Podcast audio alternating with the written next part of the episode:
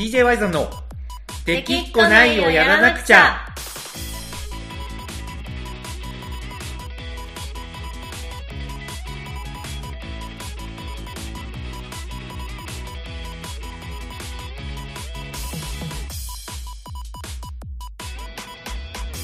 はいどうもワイゾンです。かなこです。はいというわけでこの子さん今週のテーマはテーマははい先週予告した通りももクロ春の一大事の感想になります。ありがとうございまはいす、言ってましたね。行きましたよ。いやなんかツイッターはでい。見てたんですよ、い、つもの。あ見てくれたんですか？はいあの、はい。ワイドさんがポツポツ投稿してたじゃないですか、してましたね。そうだからねいろいろうん。私も、あーライブ楽しそうだなとか久々ライブどうだった、うん。とかいろいろ聞こうかなって思ったんですけど、はいはいはいはい。けどいいねは押さないと。まあ、いいねはまあ、うん。いつも通り押さないんですけど、ではい。ライブの話に行く前にねどうしても一つうん。確認しておかないといけないことが、いや2つかな。ありまして2ほうほうほう。つちょっとどうしても確認したいことをね、なるほどまあ、なるほど。先にそこから紹介してうんもいいですか、いいですよ。ちょっとじゃあその前に、はい。一応ちょっと今回このラジオまあももクロをテーマに話すっていうところがあるので、ちょっと特別に YouTube の方に公開させてもらえないかなと。久しぶりの Y さん TV、うんそう、ワイザン、ワイザン TV じゃなくて、ワイザン TV ね。Y さん TV ちょ疑問形に。久しぶりすぎて疑問形にしてしまった。違う違う、ワイザン TV。ワイザン TV あの、最近ちょっとね、そう、更新できてないんだけど、はい。えっ、と、春の一大事に行くっていうところで、ちょっと何本か動画出したら、はいはいはい。まあやっぱりすごく喜んでくれる人がまあ多くて、忘れられてなかった。忘れられて、まあ、前ほど再生回数はやっぱりね、落ちてるんで、はい。まあ、忘れられてるけど、忘れられてない人も、忘れないでいてくれる人も中にはいたっていう。ありがうんたい限りですね、そう、ありがたい限り。なんでちょっとまあ、音声ではあるんですけど、一応改めてね、このラジオっていうのは僕の DJ 活動の、えー相方であるコナコと、はい。まあ、あのー何の生産性もない話を毎週うだうだやってるっていう。とやってますよ。だらだらと、はい、はい。そういうラジオでございますので、はい。今週はももクロになります。はい。でというわけで。でね、はい。聞きたいことね、はい。もしかしたはい。らその、モノノフの人たち、他にも買ってる人いるかもしれないんですけど、はいはい。あの、酒バッグってな？んなんそこから？あれめちゃくちゃ可愛くないですか？やばくないですか？あ、可愛いで来るわけですね。何これ可愛いって思いましたよ、私は。マジで？はい。何これ可愛い？だって、あの、可愛い？うん。なんか、うん。女子高生とかつけてたら普通に可愛いじゃないですか。若い可愛いはい。細い女の子がフェスとかであれつけてたら可愛いってなるけど、言うたらもののあの屈強なもののふたちが揃ってあれつけてるわけでしょ、はい。まあでも、あのーものすごい売れ行きは、2日目ちょっと分かんないんだけど、はい。初日としてはあんまり売れてなかったみたいですよ。マジですか？いやあれうん。可愛いでしょ、ううんあれは買い一択だと、コナコさんからしたら。いや私あれ普通にフェスに遊びに行ってももクロさんが出てて、あの、うん。グッズとして売ってたら普通に買いますよ、あマジで？なんじゃあれ？ねめっちゃ買いますよあれは。センスがね、やっぱすごいね。いつもグッズのセンスはあんな感じなんですか、グッズのセンスは基本攻めとるね。へえいやまあ、あのーアイドルのグッズってやっぱなんかその普段使いさせたいとかそういうことじゃないから攻めたグッズ多いじゃないですか、まあそうですね。他のアイドドルさんでも、いやでうん。もあの酒はすごいずば抜けてると思った。え、あの鮭のな中見た？いや見ました。見た？写真で見ました。写真で見た？イクラが詰まっっとる。そう、びっしりと。あーあれあれね、すごいデザえグッズのデザイン誰してんだろうってちょっとテンション上がりましたね。そう、ちょっとデザイン誰がやってるかわかんないんだけど。えしかもあれ、その辺も調べてうんほしい、ちょっちょっとすすごいそそられた、そそれだけで、はいしかもあれ、あの、鮭の裏リバーシブルになって、裏何か知ってます？えそこまでちょっとワイザーさん上げてくれてなかったんで知らないですいやいや、あげ、あげ、あ、そうか、あげてないか。あげてないか。はい、あのワイザーの腹に。に隠れて見えてなかったんでいや、あの、ワイザン TV ではね、話したんだけど、あはいさ、この子さんが、ワイザン TV を見てくれてるわけもなく。わけもなく再会も知るわけもなくそうそうそうそう。いや、あの裏は、はいなんと、稲穂なんですよ。稲穂？稲穂。あの鮭の鮭の形を うまく生かして稲穂。へえそれはなんか福島の名産とかそういうことで、やっぱり。うーんなんかね俺もその調べたんだけど、まあ、鮭はあの名産というかやっぱ水産業結構盛んな地域なんでなんかあの大量 T シャツわかる？俺が着とったやつ。なんかチラッとチラッと見ました、うん。そうなんかあの青いなんか大大量旗っていうなんか旗みたいなやつが、あれがなんかあのなんか大量旗っていう旗が地域としてなんかあるみたいなんですよ。えそういう地地名ってこと？ああえっとね地名というか地域のなんかそのぎょわちょっと待ってよ。詳しくちょっとわかんないけど漁業とかするときになんか掲げるみたいな。いやあの大量機ぐらい知ってますけど、ああいやそうだけど大大量を掲げ機の説明されても困るんですけど。大量旗を大量旗を掲げる地域地域。ち地域。えどういうこと、漁業が盛んってことそれとも祭りとしてそういうことをやってるってこと？漁業が盛んなんじゃないかな。あなるほどね。うん、そう。だから、あれをモチーフにした T シャツと、だから、福島っていう地域が、やっぱり一次産業の比率が結構高いらしいんですよ。はいだからそこで、えっと、まあ、地域復興っていうところを、あの、表現するために、まあ、ああいうデザインのものと、そのまあ、水産業と農業ちょっと欲張っちゃったのかな、みたいな。なるほどね。いやなんかこう、私素人みたいなイメージだと桃とか、そういうイメージだったから。あ、福島の桃よね。うん、なんか、まあ一応さうん。鮭？え北海道、みたいなちょっと思いましたよ、そう。でも一応あれ、桃もあるんよ、あれ。一応桃もある？あ桃も、あ桃の鮭の桃のイラストも書いてある。鮭のしあの尻尾の方にちょっと桃がちょよう見とんな。いやもうあのバッグはもう舐めるように見ましたからこれいいな絶対拡大、拡大してみたら。拡大してみました拡大してみたら。はいそうなんよ。桃も一応入ってるけど、なぜか、あの、鮭メイン、裏稲穂、中いくらっていう、まあ、カオスなバッグなんですけど、なるほどねあれ、まあ、4 4300円。4300円それなら買いですね、買いでしょ？あれはや、ちょっとコナコの買ってあげればよかったな。いや正直ねうん。ちょっとあれ送られてきたらテンション上がりまくって毎日使えますよ ちょっとなんか、あの、普通の女の子の感性なんかちょっとよくわかんないんですけど、ただ、あの、アンコールで、まあ、これ他のアーティストさんも多いと思うんですけど、はい基本、その、グッズをつけてアンコールは出てくるっていう形なんですよ。へえあまあそうですねみんな結構 T シャツ着て出てきたりしますそうよねそうそうそう。で、まあ、ちょっと MC で物販のなんかトーク、これ買ってねとかやるじゃないですか。はいはいはそう。まあ、あんな感じで出てきたんですけど、まあ、アンコール1曲目が走れだったんですよ。いはいDay one はね、うん Day one、初日、俺が行った初日のセトリは、アンコール1曲目が走れだったんですけど、はいまあ、走れ結構いい曲じゃないですか。まあ結構っていうかまあいい曲ですね、めちゃくちゃいい曲じゃないですか。そう。じゃあ、そのなんていうか、それは、この福島でみんなで走れ聞いてたら、ちょっと一体感が生まれるというか。はいそう。でも、もこれちゃんたちもやっぱこう、ね、トロッコに乗って外周回ってくれて、結構会場一体感包まれたんですけど、はいチラチラ鮭と目が合うんですよ。チラチラあ鮭と目が合うそう。そう。めちゃめちゃいいアンコール始まりなのに、はいあの、ももこちゃんのバッグのここに鮭の目があるんですよ。そう。で、しかも、これ、小野さん気づいたかどうかわかんないけど、はい僕が着てたあの、大量の T シャツにも、ちょっとこう、下、お腹の辺に鮭のデザインというか、絵がしつらえてあるんですよ。いや気づいてましたよ気づいてました？同じ鮭が並んでると思ってそこも拡大してみましたもん すごいね。よく見てるね、はいそう。あそこに、だから、ぴったり合うんですよ。はいあのボディバッグがあ。なるほどねけど、うん、そうそう。けど言うてやっぱライブ中に動いてたらちょっと揺れるんですよ。はいそう。そしたらダブルで鮭と目が合ういや本当にそんな感じそう、2匹鮭のイリュージョン。そうそうそうそう。もう、それがなんかもう、笑っていいんかどうか、こんないいライブのフィナーレに向かっていってるのに、ちょっとなんか、笑ってしまうっていう感じだったけど、どねまあ、かなこちゃんはそう、アンコールでそこはあの、皆さんあの、笑ってくれていいんですよ、みたいなーところをフォローしてくれたり。で、アーリンに至ってはアンコールの MC で、えっ、と、なんかまあみんながこれあんまり売れてないみたいだから、あの、これ絶対いいから買ってね、みたいなんでこう押し切ろうとしてたら、はいアーリンが、でもなんか私の、あの、視界に入る限りだと、二人しかつけてないよ、みたいな発言があったりとか。はいだから初日にあれ買ってた人は結構アンコールでいじってもらえたんですよ。なるほどねそう。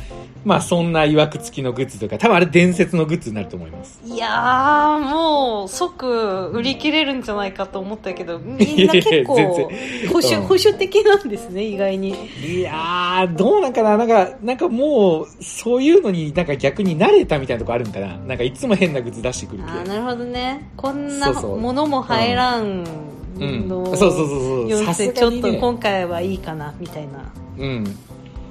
まあ、か、あのー帰りに買おうとしたから。僕なんかはだからちょっと着くのがギリギリになっちゃったから帰りに買ったんですよ。ああなるほどねライブ中はじゃあつけれなかったそうそうそうそう、ブリ悔しいんですけど。まあその代わり翌日、あの、鮭の、鮭とイクラの親子丼食うときに、はいあれを下げて食べてたら、結構ジロジロ見られました。いやまあそれはねライブ離れてるわけだし、ジロジロ見られるでしょうよそう、まあ、どっち、そのあ頭を見られてたのか、鮭バッグ見られてたのか、ちょっとよくわかやっぱんないところなんですけど。どっちもでしょうねそうそう、もう大体見られるんで、僕ってやっぱきどっかか歩いてたさかなクン系のイクラとか食べ歩く系の YouTuber だと思われたんじゃないですか？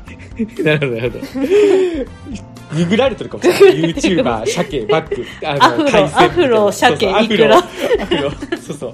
アフロ YouTuber だったらワンチャン、なんか Twitter とかだったらヒットするかもししれないいれなけどけど。ちょイクラと鮭入ってきちゃうとえーまあね、でもイクラと鮭だったら最新のその日の Twitter がもしかしたら出るかもしれない。るほどね。うん。鮭バッグとか。ありえますね。うん。そう。いやまあまあいいいやですよ、はい。これがまあ一つ目ね。一つ目。一つ目ね。一つ目うん。もサクッとちょっと苦言呈して、はい。もうライブの感想、苦言感感想を聞いていきたいんですけど、い。やでもこんなんでいいですよ、本当に。あの、春の一大事ってなんかそのライブはもちろんなんですけど、はいはい。その周辺というか、ね、その辺も全部含めて、なるほどねみたいなとこあるんで、はい。いやでもワイさんさんもそのだからさいくら丼とかも食べたり、そのはい。久しぶりに会うももクロが好きな仲間と会って、その福島でご飯を食べたりしてたじゃないですか、ツイッめちゃくちゃうまいもん、めちゃくちゃうまいもん食べましたね。いや羨ましいと思ったんですけどなんか、はい。カニピラフ食べてらっしゃいましたよね。まあエビと投稿してましたけど、はい。そうそう、まあ、よ、よう見とんの。いいの、いいね押してよ。そこまで。そこまで見とんだったら。なんでいいねだけ押してくれるの？いやなんか見るだけ見てちょっと満足しちゃってね、満足、うん、そうそう。まあ食べましたよ。写真とかタップして、はい。こはい。う大きくして、ほーって戻したら、もういいねを忘れてるんですよ、はい。なるほど。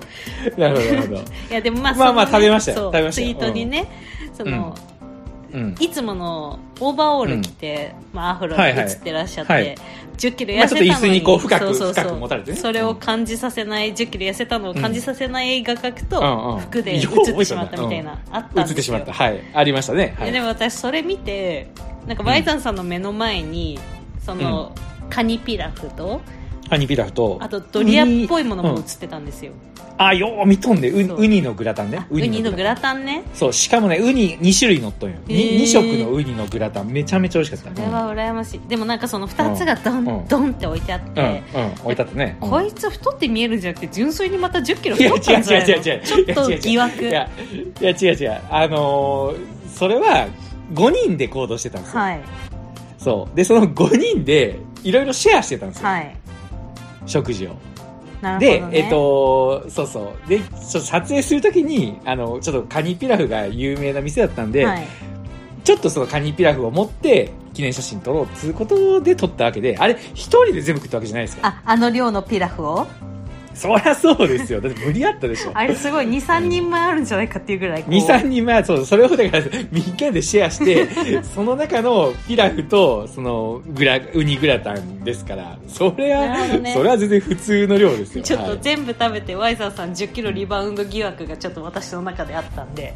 いじゃあそれはまあやいやいやいやそうそう。解決ということでだって、はい、そう、だってあれよ、あの、だってその翌日ちょっと、あの、人間ドックの再再検査ではいは、いちょっと数値が高かったところ、精密検査あったんですけへえど、あれ、全部正常に戻ってた。へえそう。やっぱ10サウナのおかげでキロ痩せたら、サウナで10キロ痩せたら、もう全部、その、あとまあ、最近16時間物を食べないっていうのもやってるんで、はいはいはいそう。だけど、だいぶ体健康になってたんですよ。なるほどねそう。だからそこだけちょっとしっかり言っておきたい。うん。じゃあそのうち DJ 休んでサウナに通ってたら1 0キロ痩せたっていう本が出るかもしれないですね、いや、それあるかもしれないです。それは一応構想には入ってます。なるほどいやまあじゃあこれではい私のツイッターの疑惑と、あはいとそのグッズいやいや、いちょっとみたいなのが待って、待って、待って。終わったんで、はい、待って待って、その、食事に突っ込んどってさ、はい、フラミンゴは気になるんだ。フラミンゴはああ、うんこんな店もあるんやなと思ったんですけどあそこ有名なお店なんですか？なんか、福島の県民賞で、ね、あの、一緒にいた友達がなんかチェックしとったらしくて、なんか、福島ではなんかめちゃくちゃ有名らしい。なるほどうん。なんか家族で誕生日のお祝いは絶対そこに行くみたいな。へえうん。フラミンゴがいるレストランで、波だいぶい、だいぶインパクトあったけどね。なんかこううん。イベント的に、こうスポット的で行くのはすごい楽しそうですね、なんかあでもね、美味しいんよ。おいや、うん。美味しそうだなとすごい思ったんですけどいやなんか、いやなんかちょっと自分が潔癖だから微妙なリアクションしちゃってるんですけど動物臭いんじゃないかとかそういうい心や、配？ああ、そういうことね。いやいや、あのね、結構ちゃんと、その、何、ガラスがしっかりしとって。ガラス越しの別フラミンゴなんですね。そうそうそうそう、ちゃんとガラスが張り巡らされてるんで、なるほど。あの、動物の匂いとかは全然なくて、なるほどね。しかもね面白いのが、い。あの、カニピラフあったじゃないですか。はい。フラミンゴって、なんかちょっと薄ピンクみたいな綺麗な色してるじゃないでしてすか。ますねそう、あれって、そのカニの、人さんっていうんかな、あの、甲羅を食べ、かい、そのカニの、あの、その殻はいはに色がついてるからあの色になるらしいんですよ。そう。だからつまり、あの、要は僕らが頼んだカニピラフっていうのは、フラミンゴの餌なんですよ。へえそう。そのカニがフラミンゴの餌になるんですよ。その後に。なるほどねすごい仕組みだなと思って。うまいことできてますねそう。じゃあそのまあ大事なカニをエビと間違ったっていう、え、まあまあまあまあ、でもエビでも多分、キトさん入って、キトさん入殻は赤い。うん、殻は赤い系、ロブスターとかでも多分いけると思うんだけど。ね。そう。まあなんか福島では有名ならしくて、結構まあやっぱね、こう、春の一大事なんで、やっぱ福島っぽいところでお金使いたいなと思ってたんで。ああなるほどそうそう、初日にまあライブ終わった後はそこに行ってみんなでご飯食べて、まあ結構楽しかったね。うん。ちゃんと調べてくれる人がいるのはありがたいですねそういうのそうそうそうそう。それで言ったらさ、なんかまるで俺が調べてないみたいな感じするじゃん。なんか無頓着そうだなってっていう、うわって言うじゃん、うん。ところがですよ、はい。コナコさん覚えてるかどうかわかんないんですけど、はい。福島僕めちゃくちゃ行きたかったんですよ。はい。わかる？いやもうねツイッターを見てしまったからね、はいはい。ちょっと新鮮なリアクションは取れないわけだけど、はい。聖地でしょ？そう。やフラフラダンスのね聖地巡礼好きですからね、そうなんですよ。もうこれ去年ね昨年末映画で見たフラフラダンスの,、はい。あの聖地なわけですよ福島県は、はい。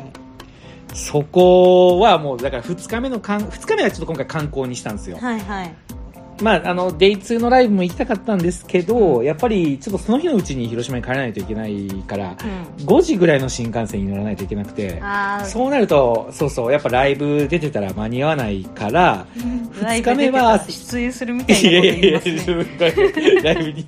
いや、だってね、その、あモノノフはみんな、あの、ね、モノノフも、あれ、ももクロちゃんたちが、ね、メンバーの一人として数えてくれてますから。なるほど背番号、背番号5ですから。はいもうなんだおかしいことはないです。僕らモノノフはライブに、あの、観客として見てるわけじゃないですよ。一緒になって出てるんですなるほどねそうそう。だから、なんらおかしいことはないんですけど、まあ、ライブでもで、それに出てたので、はいあのーちょっと、新幹線間に合わないんで、うんその日はちょっと朝から観光っていうコースにしたんですけど、はいはいはいその日の観光コースは全部俺が考えたよ。いやまあ一人でもあったんじゃないの、いや、違うよ、違うよ。あみんなで回ったの みんなで回ったよ。なるほどねそう。あまあそうか撮ってもらったみいたいな写真ありましたもんねそうそうそうそう。どちらかというと、その、全部考えたよって言ったら、はいまるでコースとか時間とかルートも考えてるみたいだけど、はい俺はただわがままにこことこことこことこことこことこことここ行きたいって出して、はいそれをみんながコーディネートしてくれいやでしょうねた。でしょうね。絶対そうだと思ったもん まあそうなんよ。じゃけ2日目は観光だったんですけど、うんまあやっぱこの観光っていうのが春の一大事の、まあね、ものすごい重要なポイントなわけですよ。うんうんうん。地域をね、盛り上げるっていうところで。まあ今回コロナのあれもあってか、そんなにね、いつもより、いつもはなんかライブのオープニングで、ももクロちゃんたちがそのと地域の観光するムービーとかが流れたりとかして、はいなんかここがおすすめみたいなことを MC で言ったりとかしたりとかするんですけど、はいそういうのはやっぱなかったんですよ。なるほどね。まあ、うん。殺到しちゃってもね困るしね。まあね、そう。けど、その分、まあやっぱ僕らは、まあ、その勝手に、まあ春の一大事の、もうコンセプトというか何がしたいかっていうのはもう理解してるつもりなんで、はい。そういう意味で、まあ、あの自分たちで観光するっていう人が結構やっぱ今回も多かったんですけど、うん。僕らはまあ2日目はその観光に当てたんですよね。なるほどそう。けどもねやっぱね僕そこでこれちょっと恥ずかしいんですけど、はい。大きな間違いをしてしまったんですよ、ね、間違い。そう。これはちょっと Y ザン TV 聞いてる人からはおいおい Y さんお前それ素人かよっていうふうにちょっともうあの幻滅されるかもしれないんですけど。あらちょっとラップっぽい感じで「おいおいわいうん、さん」おいやいやいやそんなそんなあの そういうノリで。ももクロのももクロちゃんたち確かにちょっとラップとかもね最近やってないけど、はい。あのラップ系の曲とかもあるんでね、あの まあそのノリで そうそう、それでもしかしたら来るかもしれないけど、はい。あそうじゃなくて、はい。えっ、と、なんだったっけ？何を言おうとしたっけ？そうそう、そう、聖地をはい。巡,、巡礼するときに、はい。あの、ももクロのアイテムを身につけておかないといけなかったんですよ。ああなるほどね。身につけずに回ってしまった。そうそう。そう。まあ、二日目だから、まあ、あの、天気もめちゃくちゃ良かったから、はいなんか、もう、特に何もつけずに T シャツとオーバーオールで、初め観光してたんですけどえ、鮭もつけずに？そうなんよ。マジ愚かじゃない？いや、マジ愚かやろ。な、なんかもうほんま最低よね。ほんまに。ま、マジ愚かやいやね。マジ愚かよマジ愚かよね。なんでももクロちゃんたちが鮭のグッズ用意してくれたんか。はいあの大量の T シャツ鮭は、ふ二日目も着るべきだった。まあ、あの、途中で気づいて、途中からは、あの、着替えて、鮭バッグも身につけたんですよ。はいその1個目の観光地に、あの、いわき回廊美術館行ったんですよ。回廊そう、うん回廊美術館。えっ、と、いや、えっ、と、回廊って、あの、なんか、廊下が回るって書いて下の回廊そうそう、コリ、コリドーね、コリドー。なるほど回廊美術館行ったんですよ。はいあの、フラフラダンスで、主人公の夏凪ひわちゃんが、あのー仲間にこう、見せたいって思ってた景色がそこにあって、はいで、ちょっと空中ブランコって言って、そこに立つ木から、ちょっとこう、何？崖みたいなところから、ブランコこいたらはみ出る絶景のブランコがあるんですけど、そう、そこに行った時に、あのー何も身につけてなかったんですよ。はいしかも全員。全員5人で行ってそう、5人、5人全員。ああ愚かな5人だ そう、愚かな5人。で、そこで一人の、あの、女の子が、はいあの、三脚を立てようとして、はい写真、あの、撮ろうとしてたんですよ。はいそう、だから、あの、ああ、それだったら僕ら撮りますよっていうね、まあ僕、僕じゃないんですけど、僕の仲間が声かけて写真撮ってあげてたんですよ。はい僕はもう、あの、ちょっと聖地に、あの、もう入り浸って、ここで、そうそうそうそう、もう酔いしれて、もうもう何も見えない、何も聞こえない、はい。あの、ここで、んみんな何を考えたんだな、あ、このベンチで、えっ、と、メンバーたちが、あの、踊りの練習したんだなとか、はい。5人乗ってたけど、あの、あの画角だったらベンチだから狭くないのかなと思ってたけど、あ、意外と奥行きあるんだなとか、はい。あの、ちょっとまあその聖地に没頭してたんですけど、はいはい。まああの、声かけて写真撮ってあげてたんですよ。はいそしたら、あの、あやかネーションの T シャツ着てたらしいんですよね。はいそこでハッとしたわけですよ。うんそうかと。ももクロちゃんたちが福島に来るっていうのはやっぱ当然話題になってるから、はい僕らが、そのやっぱももクロのグッズをこう身につけて、で、もちろん、まあそうすることで、まあ、何、わざとらしく PR してるわけじゃないですけど、はい。まあ、あの、もも、もののふたちは、こう、福島でね、こう観光して地域のことを知ってくれてるだとか、ちゃんと、あの、もうスタンダードに道行く人に挨拶とか、ん何もつけてない状態でもやっぱナチュラルにしてたんで、はいそうそう、そういうところとして、あの、ももクロが来てよかったね、みたいなところの一端にね、担えるチャンスだったんだなっていうところをね、ちょっと見逃してたんですよ。なるほどねそう。これやってもうたよ。はいうん。そうなんですよ。鮭バッグね、鮭バッグつけとけば、あ、あのグッズ何？あ、色、ももクロ、あ、それももクロ着とる。え、そんなグッズ出してくれてんの？みたいな。なんか、漁師の人とか見たらちょっと感動しそうやん。うん、なんかそこから興味持つ人がいるかもしれないよ私のやように。めて、やめて、やめて、やめて、やめて、やめて。調べるよあれ興味持ったうん。えななんだあのバッグ。ああやめてももクロねみたいな。やめて、俺が、俺が、あの、埋め、埋めなかった機会を、あの、もうつついてくるのはちょっとやめてほしいんですけど。でみんなあだからそのうんももクロのファンはみんな礼儀正しくてまた来てほしいわってなるのにそう、そうそう、各地でそうなってるんですよ。はいで、そうなってるのは、当然やっぱ、ももクロって分かるものを身につけてるからなるっていうところを、はいちょっと見逃してた。これちょっともうマジ恥ずかしい。ここも全部ピー音入れたいレベルで。ただのアフロの目立つ、うんなんだあれ YouTuber やかなやめて、やめて。やめて、やめて。そう、そう、そうなんですよ。だから、まあ、あれですよ。その、2個目からの観光地巡りでは当然身につけたんですなるよ。ほどね早めに気づけたんですね、早めに気づけたけど、1箇所目のその回廊美術館で身につけてなくて、ね、ちょっと、あの、アーリン推しの女の子にシンパシー感じるチャンスをね、はいあ、モノノフさん来てんだ、みたいな感じだったらまたちょっと違うね、うん印象もあったのかなと思うと、ちょっと、ちょっとミスったなって感じですね。いやまあ次からはねきちっとうん。行きも帰りもきちっとですよ、そうですね。うん。気をつけます。お願いしますはい。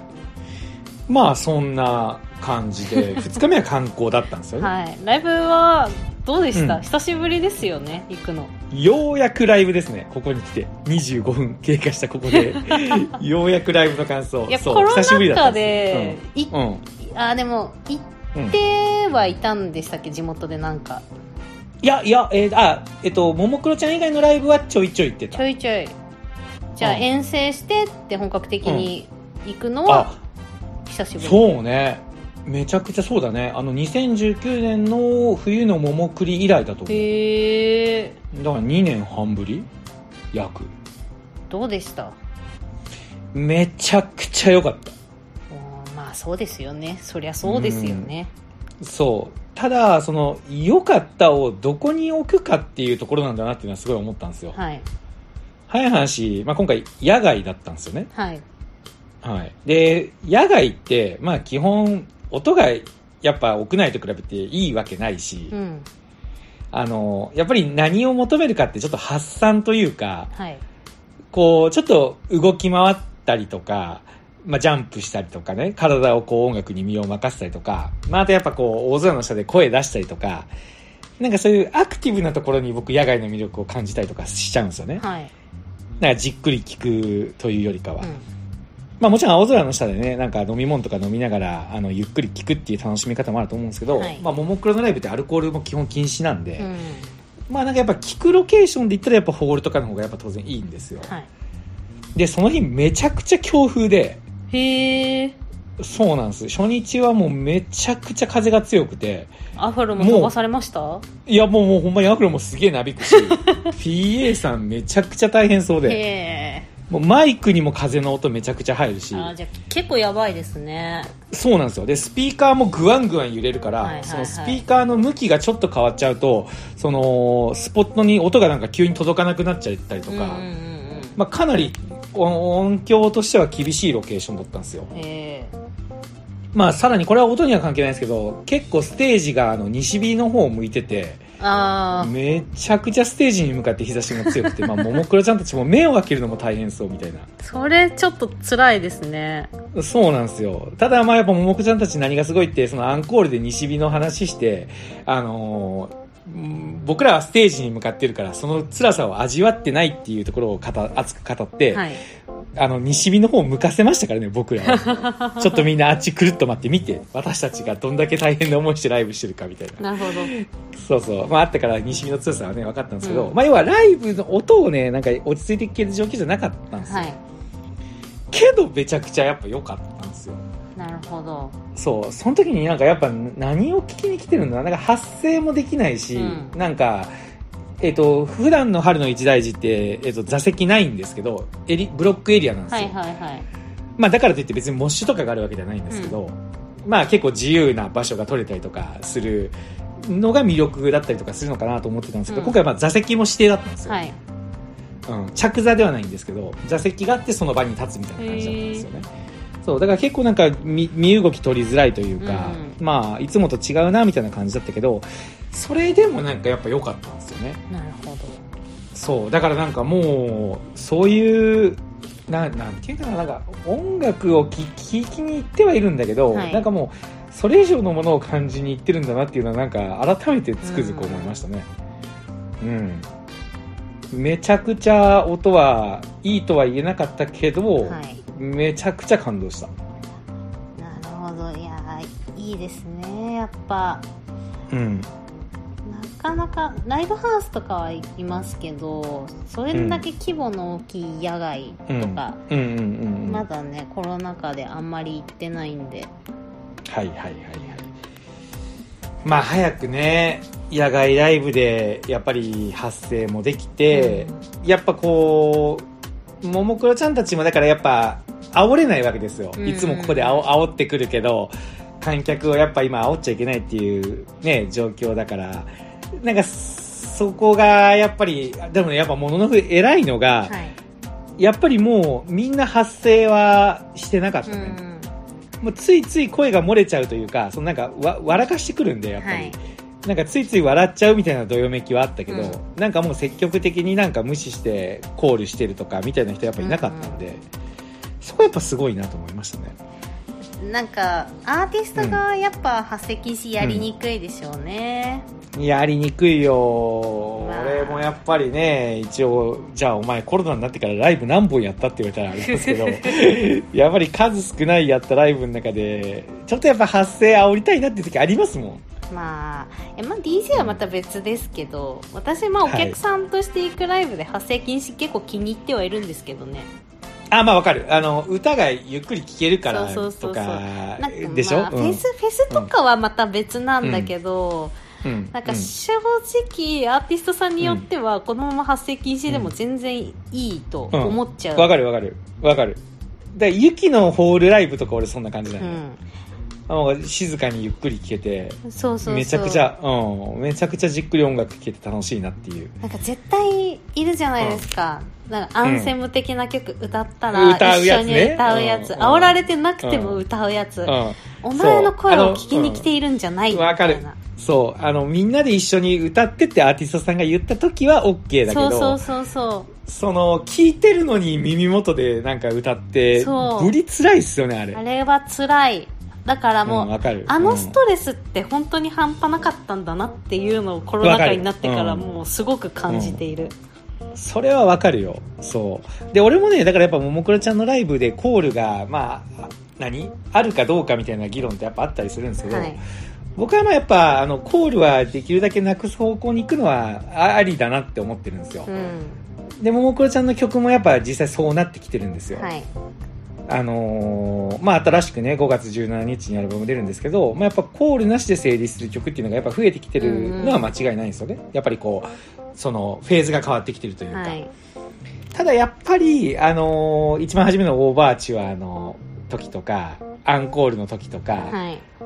あのーまあ、やっぱこれ、これはコールがいるだろうっていうそのコール曲というか、はいはい。その笑笑顔百景のワッショイとか、ああの、笑顔って言って、笑顔とか、やっぱ、そういう、なんか、あの、もう、ももクロちゃんの場合はもう、何？コールありきの曲がやっぱ中、今、中期、どこまでの中期っていうのか、あれですけど、ーはい。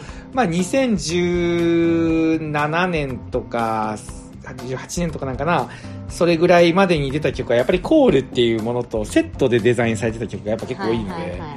そこに関しては特にやっぱ野外になると、もうやっぱり、なんかやっぱ発生したいなっていう時はまああるんですよ。なるほどね。まあわかります、だからさ、ね。あれ、うん。ああいうのあったらよくないですか？なんかこう、うん。ペンライトみたいな感じで、こうなんか曲によってここだって時にこうパンってやったらこう、はいわっしょはいとかなんかこう声声が出るみたいな。そういうことよね。そう。あの、い言っていい時になんかシステム制御とかで教えてくれるみたいな、ね。そうそうそうそう。そうよね。それだったらいいなとはやっぱ思うね。まあまあ、コロナが今後どうなるかによってその辺もね、変わってくるとは思うんで。はいうん。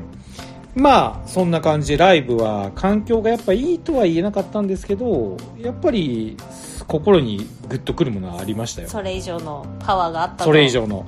あった。パワーがあった。思いがあった。ねにかく、もう、瀬戸り、やっぱ、ももクロちゃんって、ねその、基本的に応援するとか、人に寄り添うみたいな曲を歌ってきたから、はいなんか、いちいち春の一大事で福島専用の歌とか作らなくても、はいなんか、もう、どんな曲やってもなんか受け取れちゃうんですよ。こういう意味があってこれやってるんだなとか。うんうん。ね、そういう意味でね、ワイザン TV の感想動画では3曲ピックアップして感想を述べたんですけど、はい。まあ正直あの3曲以外でも、なんか、あ、これやってくれてこういうことが伝えたいのかなみたいなのが結構たくさんあったんですよ。はい。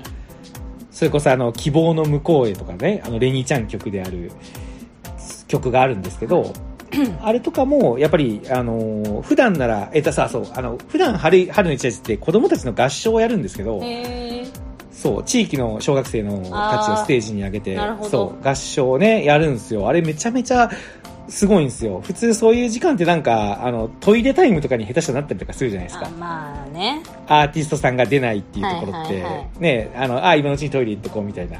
感じなくて、そうそうそう。けど、やっぱ、ももクロちゃんたち、まあ、もののふたちは、はい春の一大事のコンセプトをしっかり理解してるから、はいまあむしろもう合唱が楽しみみたいな感じなんですよ。へえそこやっぱすごいなと思ってて、だから今回合唱が、まあ、あの感染症対策でステージの上にやっぱ大量の人数上げれなかったのか、合唱やっぱなかったんですよ。はい。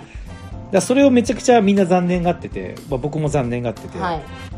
まあ面白い話ですよね。ももクロちゃんたちがい一回吐ける機会が、要は一曲減ったっていうことなのに、うんそう。なのにが残念がってて、なるほどねそう。で、そのおそらく合唱があったであろうパートが、えっ、と、希望の向こうへと、あのーえっ、と、2曲、あ、えっ、と、行く春来る春だったんですよ。へえうん。そこは、あの、ピアノの弾き語りで、えーやったっていうところなんですけど、はいまあそこの曲もやっぱりこう、春の一大事っていう、これぞ春の一大事っていう曲をね、やっぱやってくれて、はいまあそういうところもやっぱ合唱って大事にしてるんだなっていうのがなんか、できなかったけど伝わってきたみたいなところありましたね。なるほどそう。まあ一個だけ補足しとくと、僕もね、ちょっとチェックしきれてなかったんですけど、はい結構そのツイッターとかコメント、YouTube に来たコメント見てると、まあ合唱ができなかった代わりに、なんかあのー外周パークみたいなのが春の一大事って作られるんですよ。外周なんかあのーその姉妹ユニットとか、はいはい。そういう関連、ちょっとこう姉妹的アイドルグループとかが、その、要は、ももクロちゃんたちのメインステージが開演する前に、そのステージで、なんかサブステージみたいなのがあって、そこで朝、朝からなんか屋台とかも出てて、物販とかもしてて、で、地域の特産品とかも売ってて、そこで、えっと、その、妹分とかのラライブを見るみたいななるほど。ところがあるんですよ。で、そこのステージに、やっぱ子供たちのキッズダンサーが出てきて、うんうん。あの、ももクロちゃんたちの曲踊ったらしいんですよ。そう。で、やっぱ桃の二たちはそれを、あの、しっかりキャッチしてて、あの、あ、合唱ができないから、今回子供たちの見せ場っていうのはここに用意したんだなっていうのを、もう勝手に察して、もう全力でそれに応えに行くみたいな。なるほどねそこやっぱすごいなって改めて思いましたね。じゃあいいファンなんですねみんなめちゃくちゃいいファン、みんな。もうほんまにそれを改めて思った。うんあのーまあ、こんな、もうほとんど YouTube 更新できてない僕にもね、結構、あのー丁寧に声かけてくれたりとかする人がいるんですよ。あの、もしかして、あの、ワイザンさんですか？あ、そうです。あの、ありがとうございます。あんまり最近更新できてなくて、いや、いつも楽しんで見てます、みたいな。で、立ち去るときに、はいあの、ぼ帽子とか取ってくれちゃったりするんですよ。へえもうお辞儀するときに、じゃあ、じゃあ、じゃあちょっとまたとかじゃないですか。普通、うんやっぱそこで会った人とかって。それで十分なのに、なんか立ち去るときに、こう、わざわざ帽子取って、こう、深くお辞儀してくれたりとか。する、そう、かなこ推しのもののふの方もなんかいたりとかして。すごいですねえーやっぱすげえいいなって思いました。はいそれも込みでやっぱ、ももクロめちゃくちゃやっぱ好きだなと。なるほど、はい。そんなライブでした。春の一大事。はいお疲かなこさん、外周パーク好きだと思うけどな。なんか、あそうですかのライブ始まる前になんか飲食ができて、なんか芝生の上とかに座ってゆっくりライブが見れて、みたいなね。フェス、ちょっとプチフェスみたいな感じですよ。なるほどねうん。はい。まあそんな感じで、ちょっといろいろ盛りだくさんで、えー話させてもらったんですけど、大体、あの、伝えたいことは伝えられたのか、はい鮭バッグのこともね、鮭バッグ、そう、鮭バッグのことと、フラミンゴのことも伝えれたんで、はい。僕は満足です。ありがとうございます、小野さん。はい、楽しそうでよかったです、はい。聞いてても。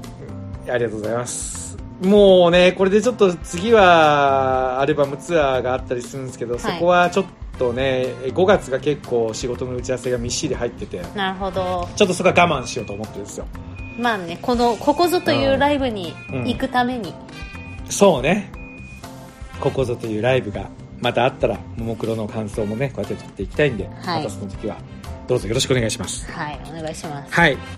というわけで、えー今週はももクロのライブの振り返りということになりました。この子のお付き合いありがとうございました。はいありがとうございますはい来週からはねまたあのうだうだあの何かしらを話すラジオになりますんで今日よりだいぶまたうだうだするでしょうねきっといや、まあ、今日、今日は結構シャキッとしたよ。今日ちゃんとう割と喋りましたね二人とも割と喋った。そう、はいコナコもなんか結構割と前向きに、あの、気になることを 聞いてくれたし、前向きに。だってさ、こないだとか、なんかもう、猫初めて病院に連れてったとかで、20分ぐらい話しとったよ。確かにメそう、メガエッグの解約が大変だったとか。もう、なんやねんって感じになってた時そうそうそうそう。ちょっとね、やっぱりあの、音楽の話で、これからも、えーしていきましょうとそうですねはい、いうことをね、改めて思いました。はい。たまにはじゃないよ、たまにはじゃないよ。